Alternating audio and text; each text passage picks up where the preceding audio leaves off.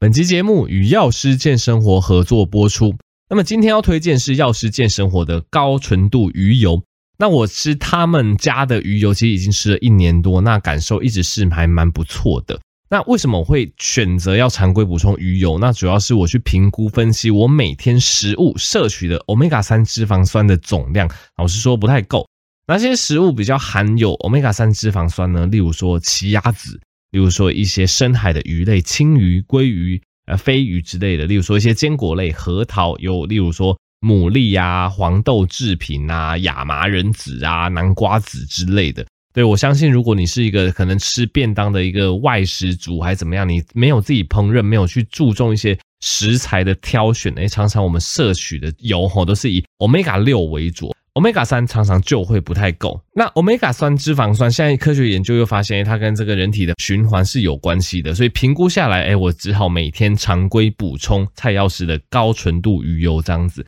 那高纯度鱼油吼，基本上一定要选西班牙 Salutex 大厂，对，因为他们就是全世界最顶尖的这个鱼油制造技术，包括超临界萃取，可以把这个。EPA 跟这个 Omega 三浓度都拉到八十 percent 以上，这样吃了才会有效。那再来，他们也有这个独家专利的净化技术，因为大家也知道鱼油好归好，但是我们去从深海鱼萃取鱼油的时候，比较担心会有所谓的重金属或是带奥辛的污染，所以诶，透过他们家独家的专利技术，其实就可以免去你吃鱼油得到这个带奥辛跟重金属污染的风险，等于是他们产品完全去除了这两个不安定的因素。所以这样子鱼油补充起来才是有效且安心的。那蔡药师的高纯度鱼油吃起来一直感觉都非常不错，在此推荐给大家。那输入折扣码 Blue Pig 还有九折优惠哦。我会把相关链接放在底下资讯栏。OK，欢迎回到苍蓝鸽这个 Podcast 频道啦。那总之哦，近期哦大家特别小心肠胃炎跟呼吸道感染哦，因为最近这个肠胃炎显著的增高。然后在这个八月初，我想是应该是这个可能是幼稚园开学或是托婴等等，总之因为有一波开学潮哦，所以这个感冒人数也是显著增多哦。这个我们在临床哦，在这个基层这个工作都特别的有感。那接下来下一波我们剉雷弹的就是九月这个八月底九月之后，这个国小要开学了哦，可能感冒潮会再度涌现哦。各位这个大朋友、小朋友、大人们都稍微注意一下这样子。所以有时候也会觉得说啊，我们这个诊所医生常常也是看天吃饭呢。吼，其实诊所的一个热闹程度，吼，或者是诊所的一个收入程度，吼，常常跟就是周遭社区的人，吼，这个感冒生病的状况，吼，成一个正相关。例如说，你前几年因为疫情的关系，大家戴口罩不敢出门，没什么呼吸道疾病哦，你就看到哦，诊所倒一大堆。然后结结果现在呢，这个解封之后，大家比较不管哈，所以感冒比较恢复常态，而且又会有这种，例如说开学了吼，开学了，大家小朋友接触来接触去，这个病毒传染来传染去，又传染给大人吼，这个感冒、肠胃炎的人就会迅速的增加，或是遇到这种秋冬季吼，呼吸道的感染疾病也会大幅增加，所以就有点像是哇，真的有点看天吃饭。外面的这个病人数多的话，这个医院我诊所就会忙得不可开交。当然，可能收入也会有相对应的提升啊，但是有时候医生还真的不如大家想象的什么金饭碗、铁饭碗哦。以前大家可能就觉得啊，这个当医生就稳定收入、稳定薪水，但是在这种后疫情时代，哦，其实越来越多医生发现说，哎，其实自己的这个前途哦，跟这个整个疫情的流行，跟整个民众的防疫意识有非常大的关系哦。假设民众真的不生病了，那医生就准备饿死。所以这也是越来越多医生去找寻所谓的你说副业也好，第二春也好，或或者是开始去呃投资哈，或者是去开始研究一些，因为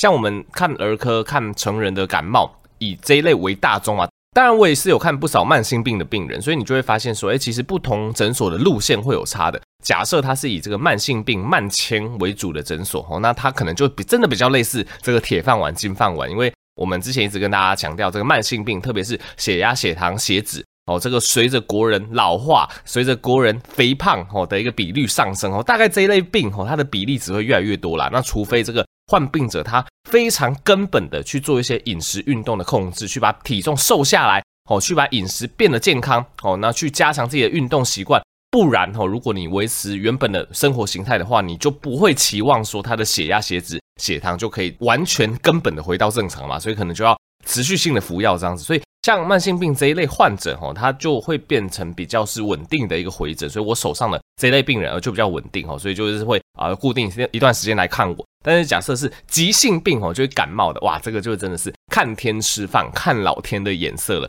那其实最近肠胃炎真的蛮多的，所以最近大家在外面饮食哦，或者是周遭的人假设有肠胃炎，都稍微注意一下，因为最近肠胃炎是直接巨幅上升，蛮多人都有吐跟拉的状况哦。那虽然说整体评估起来没有到很严重啦，哦，那大部分就是可能轻微的呕吐，然后拉肚子也是一两天就慢慢痊愈了，但是还是有遇到比较严重的个案哦，所以提醒一下大家这个在外吃东西的这个卫生程度，那以及。肠胃炎其实是会通过粪口传染的，很多人以为肠胃炎就只是吃坏东西，就是吃坏肚子而已，但是肠胃炎是会传染的哦。所以假设你的家人或是你自己有肠胃炎，要特别注意他们的呕吐物跟这个分泌物，就排泄物啦，哦，他们这个大便里面病毒量常常都不少哦。所以假设你在清完这些呕吐物，清完这些这个排便的物质之后呢，你没有非常彻底的洗手、湿洗手的话，哦，这个肠胃炎摸来摸去是也有可能会造成这个朋友间或者是家族间的传染的，哦，所以最近肠胃炎的状况真是大爆发，大家要稍微注意。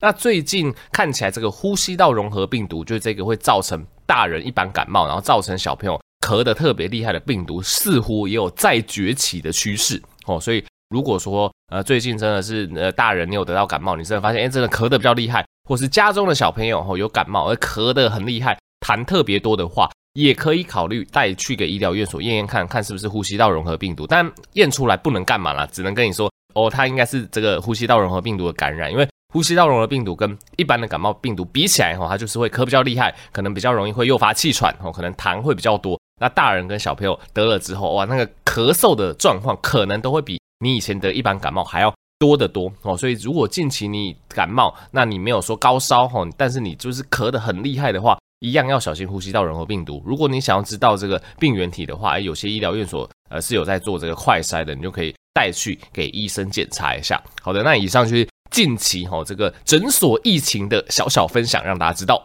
好的，那我们刚刚有讲哦，假设一个慢性病的人哦，或者是没有慢性病哦，你想要维持身体健康的人哦，我们常常讲这个运动习惯非常重要。那其实运动里面呢，哦，有一个我觉得是不管你是谁哦，你的体能如何，你都可以做的一个运动或者是活动，就叫做走路哦。那当然，现在对于走路也有非常多的推广哦，包括我是带这个。G a m i n 的智慧型手表，那这个智慧型手表它其实就会去提醒，或者是你现在用 iPhone，你用很多安卓的手机，它其实也会提醒你一天的步数。那为什么你会发现说，哎，这些电子装置越来越去记录说你一天的步数呢？因为其实研究是发现说，哎，你一天的活动步数越多，的确跟你这个全原因的死亡率，跟你的心血管疾病的风险下降是有关系哈，所以。大家可能会有一个潜意识，会有一个潜在的观念是说，诶，我的确可能每天走个六千步比较好，每天走个一万步比较好。那到底有多好？哈，所以最近刚好看到这篇研究，跟大家分享一下，到底走路对身体它那个降低死亡率的数据到底是多少？哦，那这篇研究是在这个王建立医师的粉砖看到的，我觉得蛮有趣的，跟大家分享一下。总之，它是一个统合分析的一个研究啦，那它有。牵涉到二十二万人的临床观察哈，所以算是这个受试者非常的多。那简单来讲，在追踪七年左右的一个情况下呢，当一个人哦，他每天走一千步的话，那他的全原因的死亡风险会降低百分之十五哦，这个非常显著的下降哦。那假设走少一点，假设是走五百步的话，那心血管疾病的风险是可以降低百分之七的。所以你会发现说，其实。你说走路要到达几千步、几万步，哎，其实没有那么苛刻，哎，哈，其实你看一下这篇研究，你只要走五百步，甚至一千步，哎，其实不管是心血管疾病的风险，或者是死亡风险，就可以巨幅下降。那当然，五百到一千这还是呃比较基础，因为他们就是有去统计那个 range 吧。其实当你步数往上走，往上走。针对六十岁以上的老人家的话，如果每天走到六千到一万步，哦，那那个死亡风险下降的斜率，哦，是最大的。那假设你是比较年轻的族群，你每天走七千到一万三千步的话，哦，那个死亡风险的下降斜率是最大的，哦，下降斜率就是假设你有走到，比如说六千到一万二的这个 range 的话，哦，哦，那个 range 里面你走越多步哈，那个死亡风险下降的速度越快。那你说假设超过一万二、一万三千步呢？哎，其实研究发现说，其实步数越多，那减低死亡的这个效益越大哦。直到每天两万步为止，这个死亡风险都持续的下降。那因为这个统计主要就是统计到大概两万步左右，所以超过两万步的效果如何，我们不得而知。那简单来说，这个研究就是告诉你各位啊，哈，就是日常生活能够多走路就多走路。不用给自己太大的压力，说什么哦，我一定要走到一万步才有效，我一定要走到一万五千步才有效。没有哈，研究其实跟你讲说，五百步跟一千步其实就有非常有效的效果了。但是当然你要让那个效果最大化，那个下降的斜率越高哈，我会建议这个年轻人哈，每天就是走大概七千到一万二、一万三啊。如果是老年人体力稍微差一点，你也可以走到六千到一万步哈。其实到那个状况下，你的全原因死亡率。跟这个心血管疾病的风险就会非常有感的下降，哈，所以我自己也跟大家分享一下我日常生活增进我这个呃走路步数的一些小诀窍，哦，因为像我自己啊，我自己也是一个怎么讲，我时间很不够嘛，大家知道要做很多事情，要看诊，要拍片，要去想很多梗之类的，所以其实哈，我日常生活呃有时候不一定会找得到时间额外运动，那当然能够有额外运动的时间，我一定会运动，我还是偶尔会去重训吼，去维持一些体能。但是当我比如说某两一周有两三天我特别忙的时候，我会知道说，哎，我今天大概譬如说看诊日，哎，我大概是没有什么希望有额外时间运动了，所以我就会尽量哈，譬如说在看诊的空档哈，起来踱踱步、走走路哈，或者是说在我这个搭捷运的过程中，因为捷运都会有那个手扶梯嘛，我就不搭手扶梯，我就是走楼梯哈，因为譬如说我啊最常走的楼梯，因为我现在是租在这个板桥站附近哈，所以。板桥站那个从那个板桥站出来到地面上会会有三大阶楼梯，我会全部用爬的哦。光是爬那一段楼梯，大概步数就应该有增加呃一两百步，有吗？对，反正增加蛮多的。我的意思就是说，你可以在日常生活中，不管是搭捷运，不管是公司的搭电梯哦，不管是你这个工作的空档，只要有起身，只要有走路哦，这些它都不会额外占用你太多的时间哦。但是你就会发现，哎，你一整天的走路步数竟然就这样上去了。然后再搭配这篇研究，其实你会发现，你这样子长久执行下去，对你的心血管、对你的身体健康是非常好的哦。所以就是跟大家鼓励一下，哎，有时候我们对于运动、对于走路，真的不用有太先入为主，说啊，反正没有时间运动啊，反正那个要运动要多少才有效？其实没有，你就是呃有空就起来走，哦，有空就起来走啊，就呃有时候就不要那么懒哦，稍微走个楼梯哦，稍微这个爬个楼梯哦，稍微运个东西，都会让你身体处于更健康的状态。那这边就加码补充另外一篇研究，我觉得也很有趣哦，就是我们来讲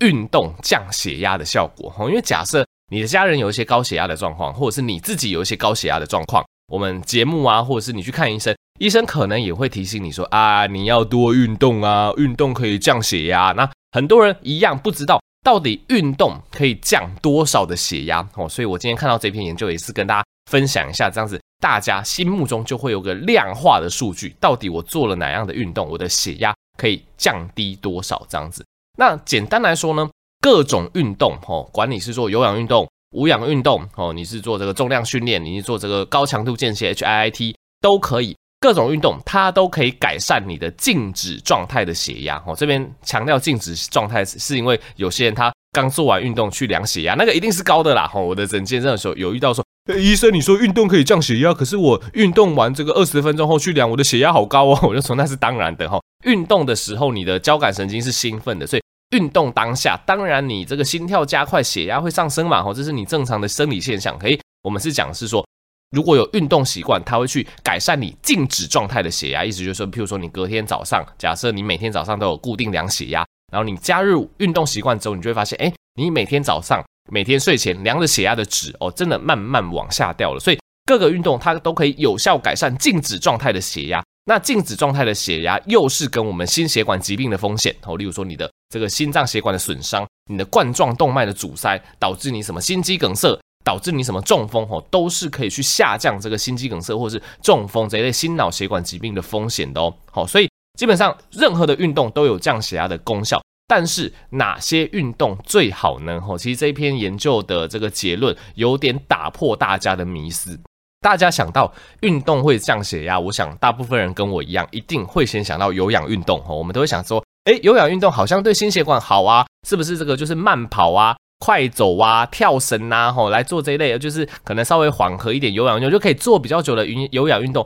爬山呐，哦，感觉这一类哦，这个降血压效果最好。但不是哦，这个研究的研究成果是跟你说，等长运动训练哦，它的降血压效果是最好的哦。这时候就要跟大家解释什么叫做等长运动了。所谓的等长运动，就是指你在做这个运动，你在出力，哦，肌肉在出力的状况下，你的肌肉的长度是没有收缩的，哦，你的肌肉长度是维持定止，但是肌肉是一个这个出力的状态。举例来讲，就是推墙壁，哦，你各位就使劲，哦，用你这个胸肌跟三头肌的力量去往墙壁用力推，然后持续发力，哦，这个就叫做典型的。等长运动哦，你会发现你在推墙壁的过程中，你的胸肌它的这个长度没有改变，你的三头肌它的长度没有改变，但是你身体是在出力嘛，其实你推久你是会喘的哦，这个叫做等长运动训练。然后在这个研究里面，他举了一个很经典的例子，叫做这个靠墙的深蹲哦，靠墙的深蹲，大家可以去搜寻一下 YouTube，什么叫做靠墙的深蹲，其实会有很多演示影片。靠墙深蹲哈，如果你现在没办法做，你可以想象一下哈，就是你的背部贴着墙壁哈，然后你的脚稍微往前哈，大概你的脚掌跟墙壁离一整个脚掌的距离哈，就是你的脚掌是稍微往前的。那这时候你背靠着墙壁的状况下，你就可以深蹲下去，深蹲下去，深蹲到这个你的大腿哦跟地面平行的时候，你就盯在那边不要动哦，有点像是。呃，小时候我们被老师就是去惩罚做这个半蹲，有点类似那个状况啦，只是靠墙深蹲，它的门槛又再低一些些，因为我们是那个呃靠着墙嘛，所以至少背部会有个支撑力这样子，所以你就是靠着墙，然后那个脚稍微往前，大概跟墙壁距离一个脚掌的这个距离哦，然后这个膝盖是要这个面对这个你的脚尖的这个方向的哦，就是不要让这个膝盖内缩，然后蹲下去哦，然后维持在这个半蹲哦深蹲的一个状态。一次大概三十到六十秒，所以你会发现这个靠墙深蹲，它其实也是个等长运动，你在维持这个姿势三十到六十秒的过程中，哎，你的肌肉是等长的，它的长度是没有变的。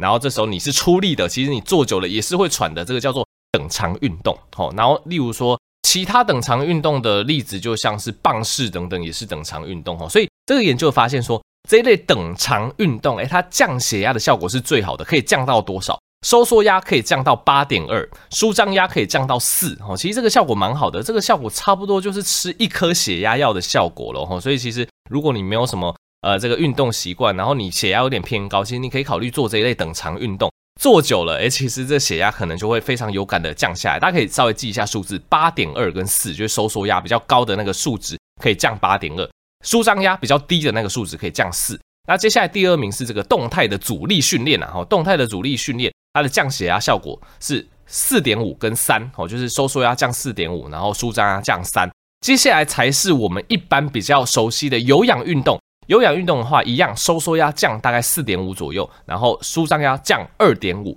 然后最后是高强度间歇训练，哦，HIIT，它的收缩压大概降四左右，舒张压大概降二点五左右。所以其实哦，你会发现。呃，结论来讲，做任何运动哦，不管你是这个等长的训练，你是有氧，你是高强度间歇，或者是你做这个阻力训练哦，就是重训这一类，其实都有非常好的降血压效果。但是如果说以排名来讲，其实最有效的叫做等长的这个肌肉训练这样子。然后最后一名是这个高强度间歇，但不是说最后一名就不值得做了，我只是跟大家讲那个排名，因为你会发现说等长运动，我们刚才讲降八点二跟四嘛，就是收缩压降八点二，然后舒张压降四。然后高强度间歇大概只有降一半而已哦，它的收缩压是降四，然后舒张压是降二点五哦，所以我觉得这是个蛮有趣的研究结果，供大家参考啦。当然，我看了这个研究，我也不会特别去做 等长运动训练啦，因为我自己没有一个血压的一个状况哦。但是假设你自己真的有血压偏高，或者是有家人有血压偏高的状况，而且又没有运动习惯，你想要加进运动习惯，让他们血压降得最好，那可以从等长运动开始哦，尤其是我们刚刚讲的这些。棒式这些就是贴墙的深蹲，哦，或者是这些呃推墙的运动，哦，这些都是可以考虑的。那当然，你有运动习惯，你又没有特别有什么血压问题，我觉得你不用特别去改变你的这个运动习惯啦，因为任何运动都可以非常有效率的降血压哦。好的，那第三个知识呢，来跟大家讲一下添加糖的计算哈。我觉得这个在日常生活中饮食上哈，其实对我们来讲也是一个非常重要的一个概念呐。哈，那当然。三王概念哈，我上礼拜我出了一部影片，那不管你有没有看过，我这边是讲一个精华版的浓缩精要给大家，所以大家还是可以稍微听一下，去加强一下你的这个记忆这样子。那简单来说哈，要给大家第一个观念就是，其实所有的精制糖、所有的添加糖都是对身体没有那么好的哦。我举例来讲，当然大家都知道什么砂糖啊这一类糖是不好，但是其实你也会看到外面有一些饮料店啊，它去标注哦，它是用这个全黑糖，说什么黑糖对身体好，有什么微量元素哈，然后是什么冰糖熬煮，或是有些人说什么果糖糖浆吼，或者是反正什么什么什么姜糖，反正等等的，总之。市面上有超级多的精制糖，超级多的添加糖。那要给大家第一个重要的概念就是，其实管它是什么糖哦，其实只要是额外添加的糖，那个对于身体来讲，大部分都是多余的热量哦，多余的废物就对了。所以其实管它是黑糖，管它是冰糖，管它是蜂蜜哦，管它是这个，譬如说蔗糖，管它是这个呃这个砂糖等等，其实大家都要把它算进一整天的添加糖量的摄取。那一整天的添加糖量的摄取，那个量要怎么算呢？基本上，现在国民健康署是建议呢，你一整天摄取的添加糖的总量，哦，它的热量是不能超过你一天总热量的百分之十的。那计算有点复杂，我稍微提供一个概念给大家参考就好。假设哈，你是一个六七十公斤的人，你一天可能摄取两千大卡的热量，两千大卡的热量乘以百分之十，就是两百大卡，就是你从添加糖摄取的热量不能超过两百大卡。那一克的糖产生四大卡的热量嘛，所以这两百大卡的热量，它会从五十克的添加糖里面来的。所以简单来说，大家就记五十克的这个数字哈。当然，随着你的体重增加减少，会有稍微的不同哦。例如说，你是这个四五十公斤的女生，你的标准可能就更严格，你一天只能吃大概三四十克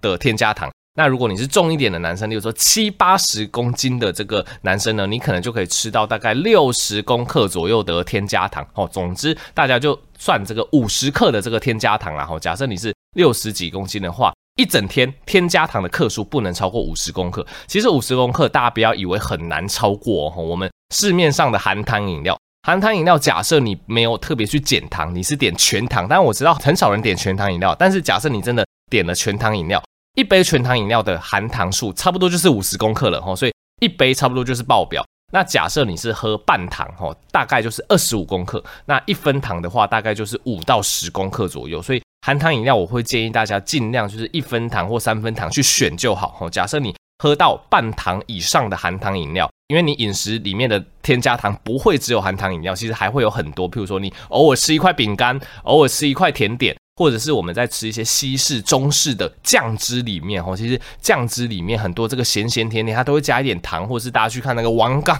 每次都提到王刚，大家去看那个王刚炒菜有没有？每次都会加一加什么，来点味精哦，加点糖白糖哦。其实很多菜里面，你在不知不觉中，因为那要它要让那个菜品好吃，它也都会加添加糖哦。所以假设你真的。呃，一天你都会喝一杯左右的半糖以上的饮料，再加上你其他饮食的摄取，常常你一天的添加糖量的摄取就超标了。哦，所以假设你真的要喝含糖饮料的话，我会建议大家还是挑一分糖跟三分糖，然后再来吼，你要在日常饮食中尽量去减少这个含糖零食的摄取，然后在吃正餐的时候，尽量一些酱汁比较多、勾芡比较多，特别是那种糖醋的东西。哦，这一类都要特别注意哈，因为里面添加糖都会特别的多，哦，所以简单来说哈，大家就是要有一个概念啊，所有的添加糖都是对身体都没有那么好，所以总量都要去做控管，就是不要超过一天总热量的百分之十。那如果你用克数去算的话，大概就是五十公克加减十公克，看你的体重。然后不管是什么白糖、红糖、黑糖、蔗糖、蜂蜜，都算是添加糖，大家要特别注意。但是有例外，有例外就是所谓的天然糖，就是假设你今天的这个。糖这个呃这个这个米字部的糖的摄取是从天然的水果或者是牛奶来的，这个就不用计入我们刚刚讲的那个五十公克加减十公克哦。所以假设你是喜欢吃甜，但是你这个甜食主要都是吃这个水果来的，这个就比较没关系，因为这一类天然的原型食物，毕竟它的更多营养素，它对我们身体是有保护效果。但是假如是这个额外添加的精制糖，大家就一定要特别注意摄取的总量哦。好，那最后一个硬知识来跟大家很快带一下忧郁症的治疗啦。哈，因为其实呃大概两三周前也是有发布一部这个忧郁症的影片，那反应也是非常的好。那我比较少着重在这个治疗的部分，那利用这个 podcast 机会吼，跟大家稍微补充一下，所以大家记得这个频道跟 podcast 都追踪起来，因为我常常是会分享这个不同面向的医学知识这样子。那我这边引用这个中山医学大学附设医院身心科主任朱伯权医师的说法。那其实这位医师分享到的一个概念，我觉得蛮有趣的。基本上就是每年的一些大的节日，哦，例如说过年，例如说情人节，例如说中秋节，好像呃这个 podcast 发布的这个礼拜，应该就是这个七夕的情人节嘛，哦，然后之后一个月可能又会有这个中秋节。总之，每次这个重大节日来临，哦，虽然说很多人觉得过节很开心，但是呃，这个很多身心科的医师也发现，在这种重大节日的时候，其实这个身心方面疾患病人。前来就诊的比例，诶，确实会比较高哈。那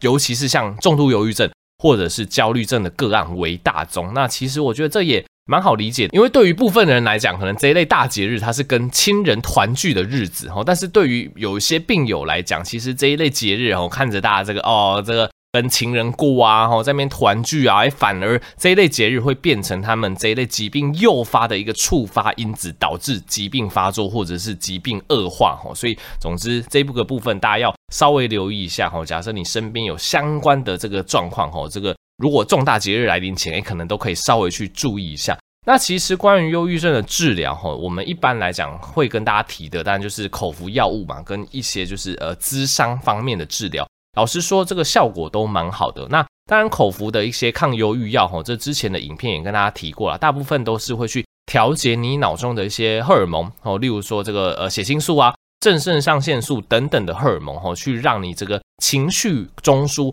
得到的调节，得到了改善。那大家要比较注意的是，其实这一类的口服抗忧郁剂啊，它并不是马上吃马上有效哦。一般来讲，根据统计。口服的抗忧郁药大概都要治疗两周以上，它的效果才会比较明显的出来。而且比较呃麻烦的是啊，哈，我有时候在一些比较重郁的患者身上，我们还要特别注意说，他刚吃完口服抗忧郁药，精神刚变好，或者是心情刚变好的那一刹那，反而自杀的风险是会上升的。这个也很容易理解，因为原本他已经重郁到他完全没有体力，他完全就是他整个脑袋。都是负面思考，他虽然说可能有轻生的意图，但他没有去执行，因为他已经负面到一个状况了。所以这个口服抗忧郁剂刚下去的时候，有时候两周后，诶，他的的那个精神突然变好了，他觉得好一点点，他反而这时候才要把他这负面的自杀的这个行动去做出来。所以这也是临床医师会非常注意到的一个点啦。所以如果在一些有高度自伤风险的患者，诶，有时候我们也会建议可能住院治疗或使用这个